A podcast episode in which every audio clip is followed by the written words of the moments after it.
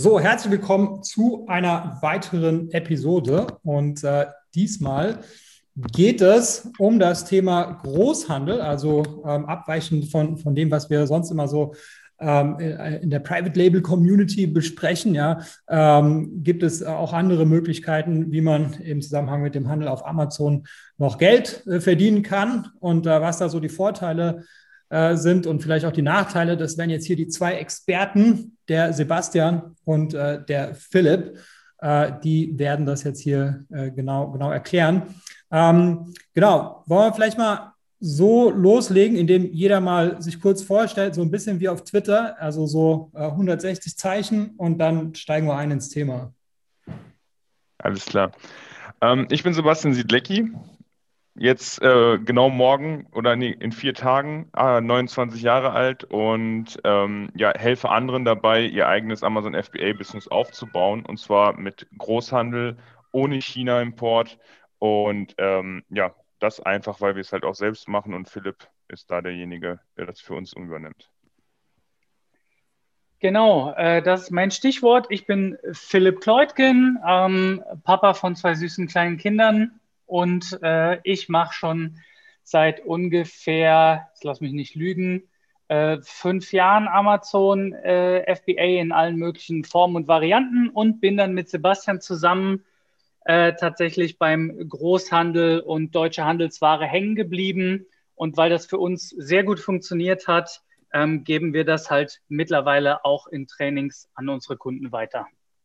Ja, sehr gut. Ich meine, dich kenne ich noch von, von, von Zeiten, wo, wo der Jill noch aktiv war mit Tribal Label Journey. Äh, da hattest du, glaube ich, auch, äh, warst du auch, hast du Beiträge, glaube ich, geschrieben oder warst du auch ähm, involviert? Genau, den kompletten Blog habe ich gemacht, ja.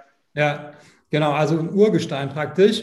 Genau, aber dann äh, legen wir mal los. Und zwar warum ist, ist äh, Private Label nicht immer die beste Lösung? Weil ich bin ja der Meinung, es ist die beste Lösung, ja, gerade wenn, vor dem Hintergrund, dass man das Business irgendwann mal auf Dragonflip verkaufen möchte ähm, und weil da die Margen am besten sind äh, oder weil man ja, sich auch so ein bisschen abgrenzt von seinen Wettbewerbern. Also ich finde, Private Label hat ja, hat ja viele Vorteile, aber, aber ihr seid ja eine andere Meinung. Deswegen, äh, wann, wann ist Private Label nicht die beste Lösung?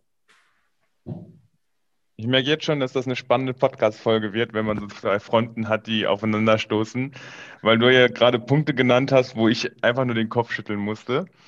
Ähm, natürlich ist Private Label super, wenn man es dann später auf Dragonflip äh, verkaufen möchte und das ist bestimmt auch die beste Plattform, um sein Private Label ähm, Unternehmen zu verkaufen. Private Label ist auch eine super Sache, also wir, kein Wort gegen Private Label. Es ist halt nur nicht perfekt, um zu starten. Es frisst viel Geld am Anfang, es ist ein hohes Risiko am Anfang und es frisst halt viel Zeit auch. Und ähm, da sagen wir halt als äh, ja, Handelsware-Verfechter, bau dir erstmal ein Handelswareunternehmen auf. Und wenn du dann Cashflow aufgebaut hast, weißt, wie der Amazon-Kosmos an sich funktioniert, du jeden Monat deine 2, 3, 4, 5.000 Euro damit verdienst, dann hast du halt auch diesen finanziellen ähm, ja, Rückhalt, den du brauchst, um so ein, finanziell, äh, so, ein, so ein Private Label Business auf, äh, auf die Beine zu stellen, weil so ein Private Label Business, ja, es frisst schon mal äh, den einen oder anderen Tag, das ein oder andere äh, Kapital. Und wenn man da einfach ke keine Möglichkeit hat, weiteres Kapital reinzuschießen, kommt man da oft in, in Engpässe und sieht es halt immer wieder, dass Leute ihr ähm, ja, schlecht laufendes Private Label Business mit Verlust verkaufen müssen, was natürlich nicht der Sinn der Sache ist. Ne?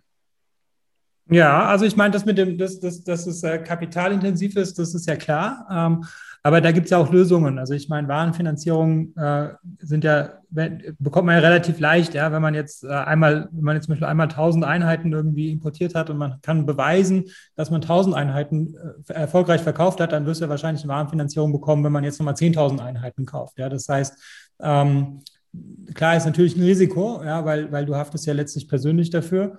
Äh, und wenn es halt nicht klappt, dann, dann hast du natürlich persönlich den, den Verlust.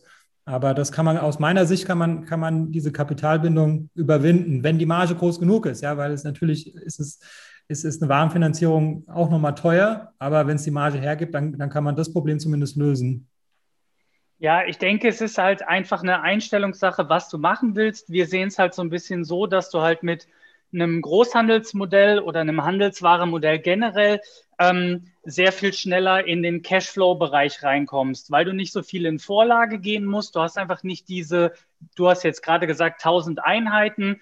Ähm, da bin ich halt bei einem deutschen Großhandel äh, deutlich im kleineren Bereich. Da kann ich für einen dreistelligen Betrag schon bestellen, wenn ich das möchte. Ähm, und habe halt auch Lieferzeiten, die halt viel, viel kürzer sind, weil ich importiere eben nicht aus, ich sage jetzt mal, Asien ist ja ganz typisch, ähm, sondern ich sage halt, okay, ich möchte was bestellen und innerhalb von einer Woche ist die Ware da im Optimalfall. Ähm, da habe ich halt einen ganz anderen Geldfluss als bei einem Private Label Modell.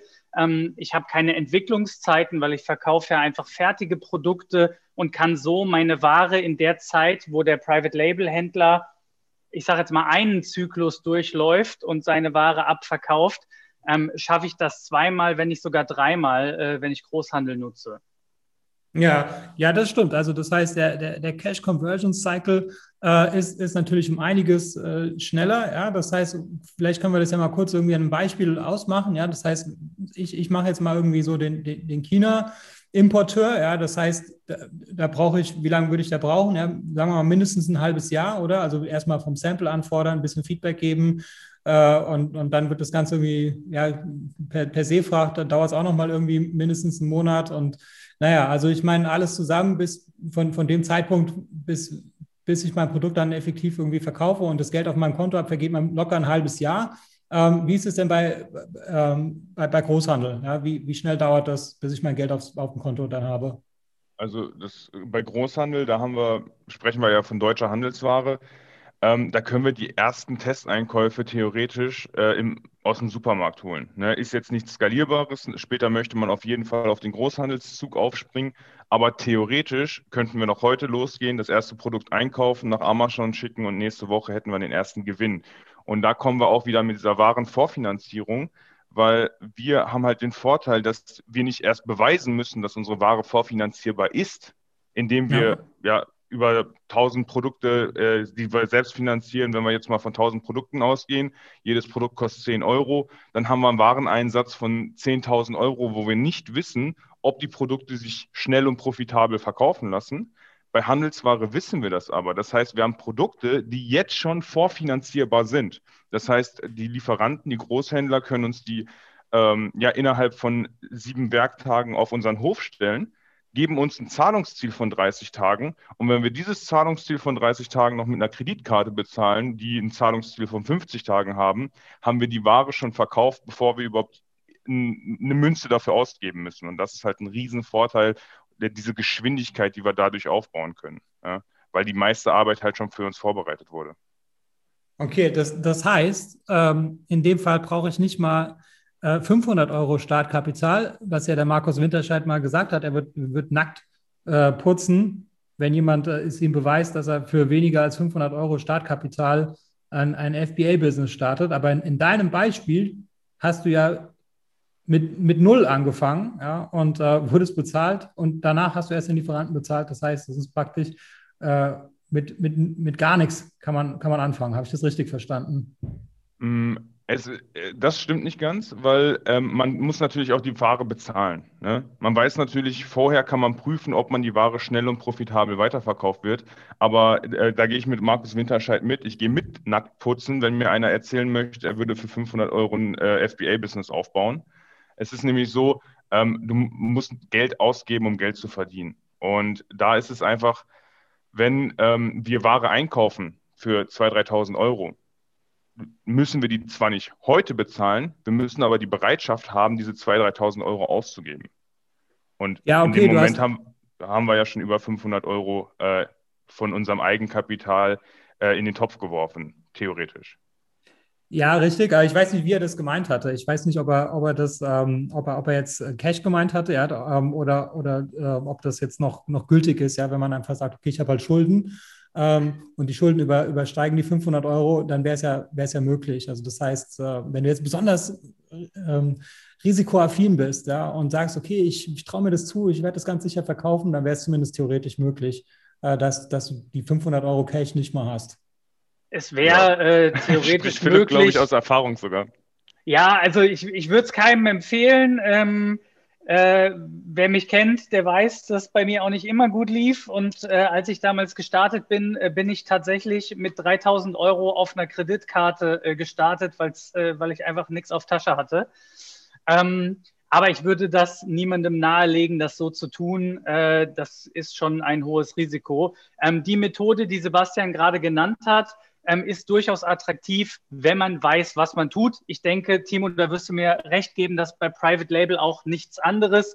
Ähm, bevor man irgendwie fünfstellige Beträge nach China schießt, äh, sollte man durchaus sich bewusst sein, was man da eigentlich macht. Ähm, und bei Großhandel ist es genauso, bevor ich mir Sachen auf Kredit liefern lasse, ähm, da sollte ich schon wissen, was ich tue und äh, vielleicht schon das ein oder andere Produkt mit meinem eigenen Geld gekauft haben oder verkauft haben, besser gesagt. Ja, ja, sicherlich. Also ich meine, äh, also anfangen zu hebeln sollte man halt, ja, äh, muss, man, muss man sich den Risiken halt äh, bewusst sein.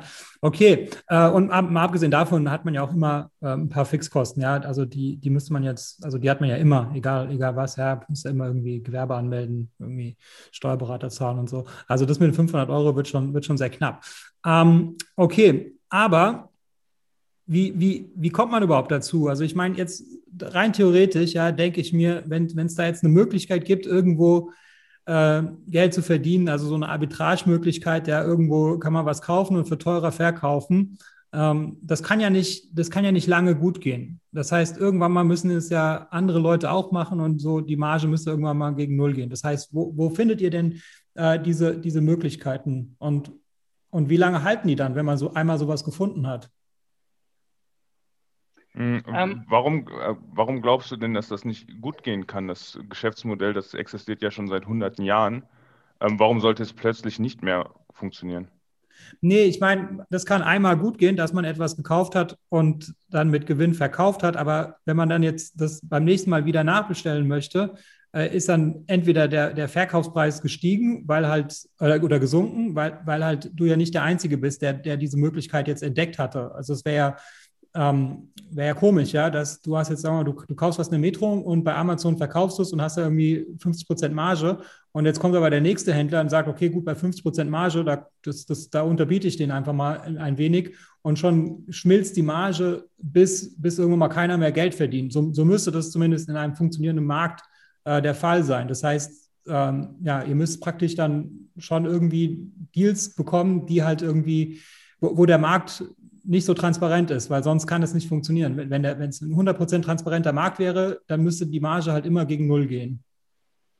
Also, ähm, das ist äh, ein relativ einfaches Konzept. Was du jetzt ansprichst, ist natürlich ähm, bei meiner Pro, äh, ja, Produktrecherche ist es natürlich immer eine Momentaufnahme. Das heißt, ich gucke mir an, ist dieses Produkt nach den Daten, die mir heute zur Verfügung stehen, profitabel. Ich gucke also, wie waren die Verkäufe in der Vergangenheit, ich schaue mir an, wie war der Preis in der Vergangenheit, wie war die Konkurrenz in der Vergangenheit bis heute. Weiter kann ich ja nicht gucken.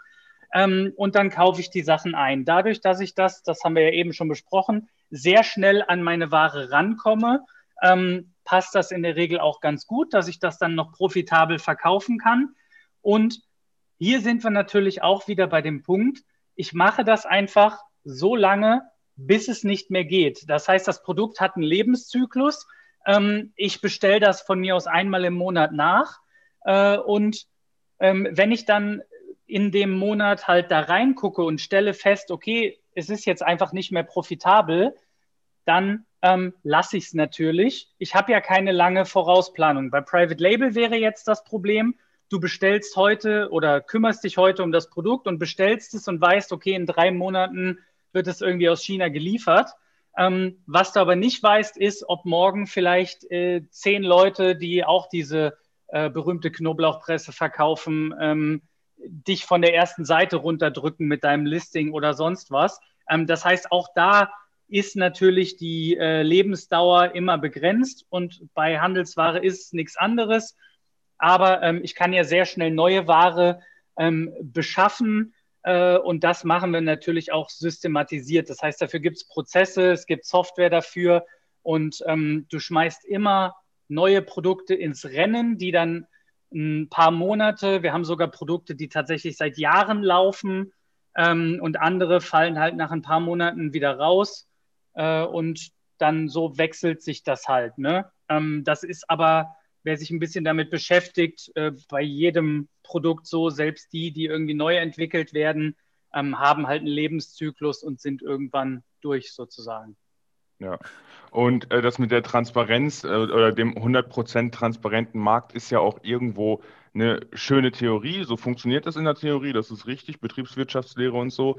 Aber wenn man sich mal die Realität anguckt, wir wissen alle, dass wir einen Cola, einen Liter Cola zu einem unterschiedlichen Preis kaufen können. Entweder wir kaufen uns bei, bei äh, Lidl, Aldi oder Rewe ähm, oder sonst wo irgendwo die Billig-Cola für 25 Cent, die Marken-Cola für einen Euro, fahren zur Tanke, kriegen dieselbe Marken-Cola für 3,50 Euro. Es ist ja auch immer so die Bereitschaft vom Kunden, ähm, wie viel bin ich bereit für das Produkt zu bezahlen wie viel bin ich bereit für den Service zu bezahlen? Und wenn du sagst, okay, äh, du könntest natürlich auch bei ähm, ja, Alibaba Express oder sonst wo deine, deine äh, Waren kaufen, die du so auf Amazon auch beziehen kannst, hast aber dann das Importrisiko und die Wartezeit. Das heißt, da gibt es äh, viele Premium-Kunden, die sich auf Amazon natürlich auch rumtreiben, die sagen, hey, ich möchte das Produkt heute haben, im Optimalfall ähm, so schnell wie möglich. Ich will es haben, genauso wie äh, beschrieben. Und wenn es mir nicht gefällt, möchte ich auch die Möglichkeit haben, es zurückzuschicken, was ja Amazon alles bietet. Und äh, da sind sie auch bereit, äh, bei Amazon halt einen kleinen Aufpreis zu bezahlen, weil sie dann einfach den Service, den Amazon darum herum gebunden hat, ähm, ja, für wertiger ja, erachten. Ne? Das, das, stimmt, aber, aber du bist ja nicht der Einzige, der, der das Produkt auf Amazon anbieten kann. Also das heißt, du musst schon zwei, zwei gleiche Sachen äh, miteinander vergleichen. Also das heißt, wenn es jetzt irgendwie, ähm, also du kannst nicht sagen, die, die Cola im Lidl ähm, ist, ist günstiger als die Cola äh, in der Tankstelle. Ja, das, das ist schon richtig. Aber, aber wenn, ich, ich habe ja gesagt, wenn. Genau, wenn also damit wollte ich einfach nur Amazon, sagen, also mit dem Beispiel wollte ich einfach nur sagen, ähm, dass man halt auch dasselbe Produkt zu einem anderen Preis auf verschiedenen Marktplätzen bekommt. Das heißt, dieses Arbitragemodell ist möglich. Ne? Das ist möglich, genau. Aber es, aber es gibt halt viel, aber, aber, aber irgendwann mal also ihr müsst ja, müsst ja dann irgendwie äh, dieses, das aufrechterhalten können, weil wenn ihr damit zu viel Geld verdient, dann schafft ihr ja einen Anreiz für jemand anderen, äh, das auch zu nutzen, oder? Also oder, ja. oder, oder seid ihr in der Lage, irgendwie Deals äh, zu finden, wo die anderen, also die die anderen halt nicht sehen, äh, oder wo es halt, oder, oder ihr habt einen zeitlichen Vorsprung, das kann ja auch sein. Also das heißt, ihr seht einen Deal, ähm, platziert es und dann die anderen finden es drei Monate später, aber drei Monate später habt ihr schon wieder den nächsten Deal gefunden. Kann ich gerne mal was zu sagen, Timo. Ähm, also, äh, das Modell ist ja so, dass wir zum einen einen Vorteil bieten. Das ist genau das, äh, was Sebastian gerade gesagt hat. Es gibt ja nicht nur Unterschiede im Marktplatz, äh, in, zwischen den Marktplätzen, sondern es gibt eben auch Unterschiede im Marktplatz. Das heißt, was wir zum Beispiel sehr gerne machen, was für uns gut funktioniert, ist, ähm, wir bieten das Produkt als Prime an, in der Regel über FBA ähm, mhm. und haben vorher recherchiert, dass es zwar, ich sage jetzt einfach mal, fünf andere Verkäufer gibt, weil es halt ein Markenprodukt ist, aber die machen alle nur FBM. Und ähm, Prime hat halt im Durchschnitt eine dreimal so hohe äh, Conversion Rate, also Verkaufsrate, ähm, wie nicht Prime oder in dem Fall ist FBA, setze ich jetzt mal gleich mit Prime. Ähm, und dadurch bekommen wir auch einen höheren Buybox-Anteil, weil das einfach so der Algorithmus ist bei Amazon. Und dann bin ich ja auch bereit, Verkäufe zu teilen. Das heißt, ich recherchiere, das Produkt verkauft sich im Monat, keine Ahnung, 100 Mal. Und ähm, dann kann ich eben abschätzen, okay, wenn ich von den 100 Verkäufen 40 abbekomme, ist doch alles super, kalkuliere ich mir und ähm, setze mich da drauf. Wenn dann natürlich, und das ist genau das, was wir eben besprochen haben, irgendwann jemand das merkt und da zwei Monate später der nächste Prime und dann vielleicht noch der nächste Prime draufkommt, ist das Produkt irgendwann durch. Aber selbst da gibt es halt Chancen, weil viele Händler ähm, ihre Lagerbestände nicht im Griff haben, ihre Lieferzeiten nicht im Griff haben und auch ihre Preise nicht im Griff haben. Das heißt, da habe ich immer noch den, ähm, den Preisunterschied, eventuell je nachdem, wie ich einkaufe. Ähm, und ich habe solche Dinge, die sehr häufig vorkommen, wie Amazon oder ein Dritthändler, beides ist möglich, gehen einfach out of stock. Ich nutze diese Lücke und springe da drauf, quasi, wenn gerade niemand in Stock ist. Ja, ja, super spannend. Okay, und ähm, wie, wie, wie, gehst du da vor? Also, das heißt, äh, wie gehst du da jetzt, also einerseits klar kann man jetzt irgendwie in Einzelhandel reingehen, aber jetzt wegen Corona ist natürlich vielleicht ein bisschen schlecht, hat gerade geschlossene Einzelhandel. Das heißt, äh, wie, wie würdest du es jetzt beim, beim Großhändler machen? Also rufst du die an oder schicken die dir einen Fax mit der Preisliste oder wie, wie kann ich mir das vorstellen? Also da gibt es ähm, ja verschiedene Varianten, aber im Prinzip wirklich ähnlich, wie du sagst. Ähm, Du hast deine Großhandelskontakte, die baust du dir über die Zeit auf. Das ist halt wirklich wie in jedem Geschäftsmodell. Du brauchst Beziehungen, du brauchst Kontakte ähm, und äh, es ist auch ein bisschen Fleißarbeit dabei. Ähm, das heißt, du akquirierst sozusagen die Lieferanten. Das kann der Hersteller direkt sein oder halt inzwischen, also ein Großhandel. Ähm, dort lässt du dir einen Zugang zum Sortiment geben in irgendeiner Form, egal Excel-Liste oder B2B-Shop oder sonst was. Ähm, und dann nutzt du halt äh, ein Scraping-Tool. Viele kennen vielleicht Tactical Arbitrage. Das äh, zum Beispiel ist sehr beliebt dafür, ähm, um diese Produkte zu scrapen und gegen Amazon zu vergleichen quasi. Mhm. Machst du auch Dropshipping oder, oder immer nur FBA? Äh, wir machen gar kein Dropshipping, raten wir auch von ab, weil das kann einem halt um die Ohren fliegen mit den Amazon AGBs. Ähm, und das kann einem auch um die Ohren fliegen, weil man die Ware nicht unter Kontrolle hat. Also ähm, ich bin ja dann abhängig davon, dass der andere Lieferant rechtzeitig versendet, gute Qualität versendet und so weiter und so fort. Ähm, ja. Sehe ich kritisch, machen wir nicht. Ja. ja, also äh, um da einfach mal schamlose Werbung reinzuschmeißen, genau nämlich für dieses Thema habe ich äh, jetzt letztens erst ein YouTube-Video aufgenommen also wenn er einfach mal YouTube googelt, dann findet er uns bestimmt. Und da ist, da habe ich das einfach so argumentiert. Bei Dropshipping nimmt der Lieferant sich einfach eine sehr schöne Position ein. Die stellen dich als Schutzschild vor, vor, äh, vor dem Unternehmen und sagen dir, okay, du kriegst den ganzen Kundenärger ab und wir können äh, uns im Endeffekt Zeit lassen mit der Bestellung, was ja bei Dropshipping nichts unüblich ist, ist, dass einfach so vier bis sechs Wochen Lieferzeit sind und dass die Produktqualität halt auch oft nicht so ist, wie die halt beworben wird. Und da hast du halt keinen Einfluss drauf. Das heißt, als, als Dropshipper hast du wenig Kontrolle über das Produkt und die Lieferzeit und äh, aber bekommst von allen Kunden von links, rechts zu hören, hey, wo ist das Produkt? Äh, ich habe das vor zwei Tagen bestellt, das ist ja immer noch nicht da. Und bis das Produkt dann angelangt ist, dann hast du schon deine sieben Mails bekommen. Ähm, drei Leute haben widerrufen und ähm, wollen das Produkt schon gar nicht mehr haben. Und dann stehst du da so zwischen den Stühlen, zwischen Kunden und Lieferanten. Und das ist halt der Ärger, den man sich als Dropshipper einhandelt, was man halt auch super viel hört. Und das, das drehen wir halt im FBA-Modell um, dass wir sagen, okay, hey, wir sind das Unternehmen, was hinten steht. Amazon gilt, äh, ist in dem Moment das Schutzschild oder der Mediator für beide Seiten und sagt, hey, sorgt auch dafür, dass die Produktqualität entsprechend ist und sorgt auch dafür, dass ähm, ja, die Kundenanfragen nicht zu uns durchdringen, wenn sie es jetzt nicht unbedingt müssen. Ne? Mhm. Ja. Ähm, wie sind die Margen so bei, bei, bei so einem Produkt?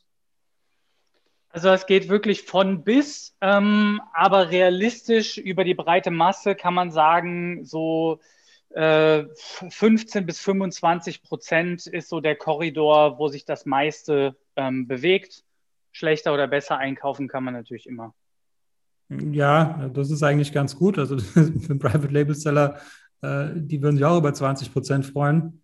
Ähm, also da machst du, glaube ich, nichts verkehrt. Vor allem, wenn sich es halt eben schnell dreht. Ja? Also ich meine, wenn du jetzt, äh, wenn, wenn du jetzt jeden Monat 20 äh, Prozent Marge machst, ja, kannst du ja ausrechnen, was du dann in einem Jahr damit verdient hast. Also wenn du jetzt einfach mal das, das komplette Geld wieder reinvestierst, ja, äh, dann, äh, dann kannst du sehr schnell wachsen. Das, das stimmt schon.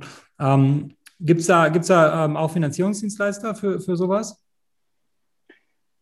Ähm, konkret äh, genau dafür wäre mir jetzt nichts bekannt. Du kannst halt ganz normal mit einem Businessplan zur Bank gehen und dir da ein Existenzgründerdarlehen äh, holen lassen. Ist, äh, ich weiß, dass es einige über solche P2P-Kredite ähm, gelöst haben. Sebastian, was hatten wir da noch? Nichts Spezielles, oder?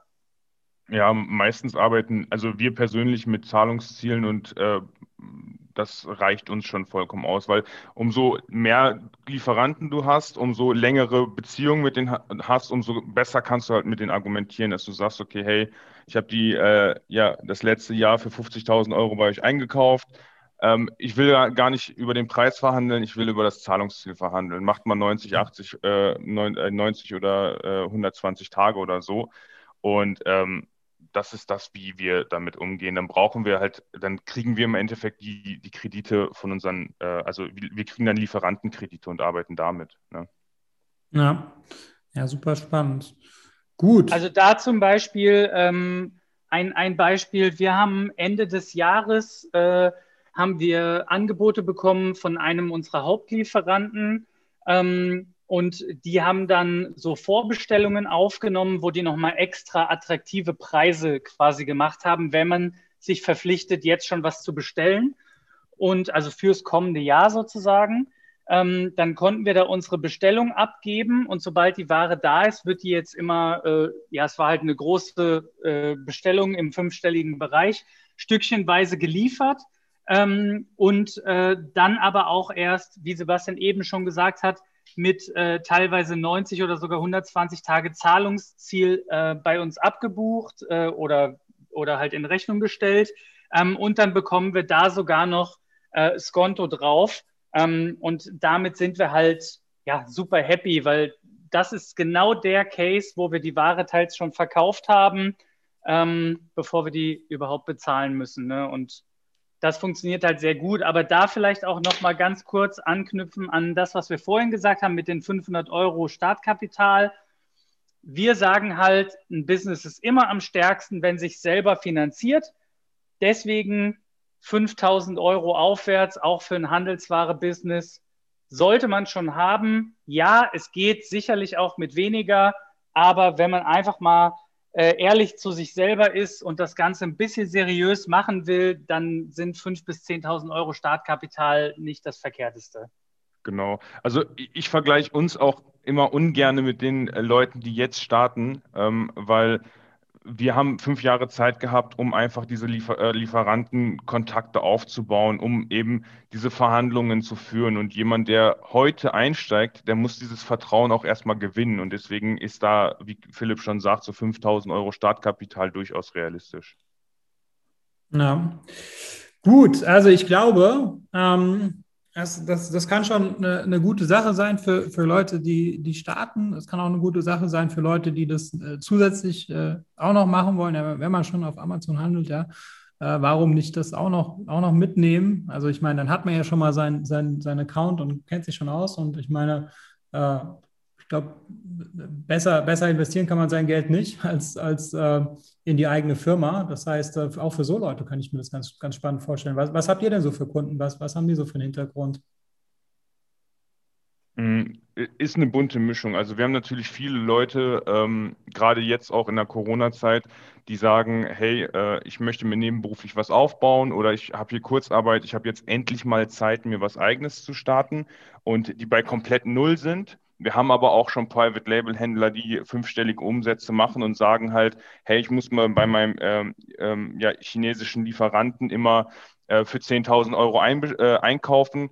Manchmal ist es aber so, dass ich 2.000, 3.000 Euro totes Kapital im, äh, einfach auf dem Konto liegen habe und ich suche was, wo ich mir den Cashflow mit verbessern kann.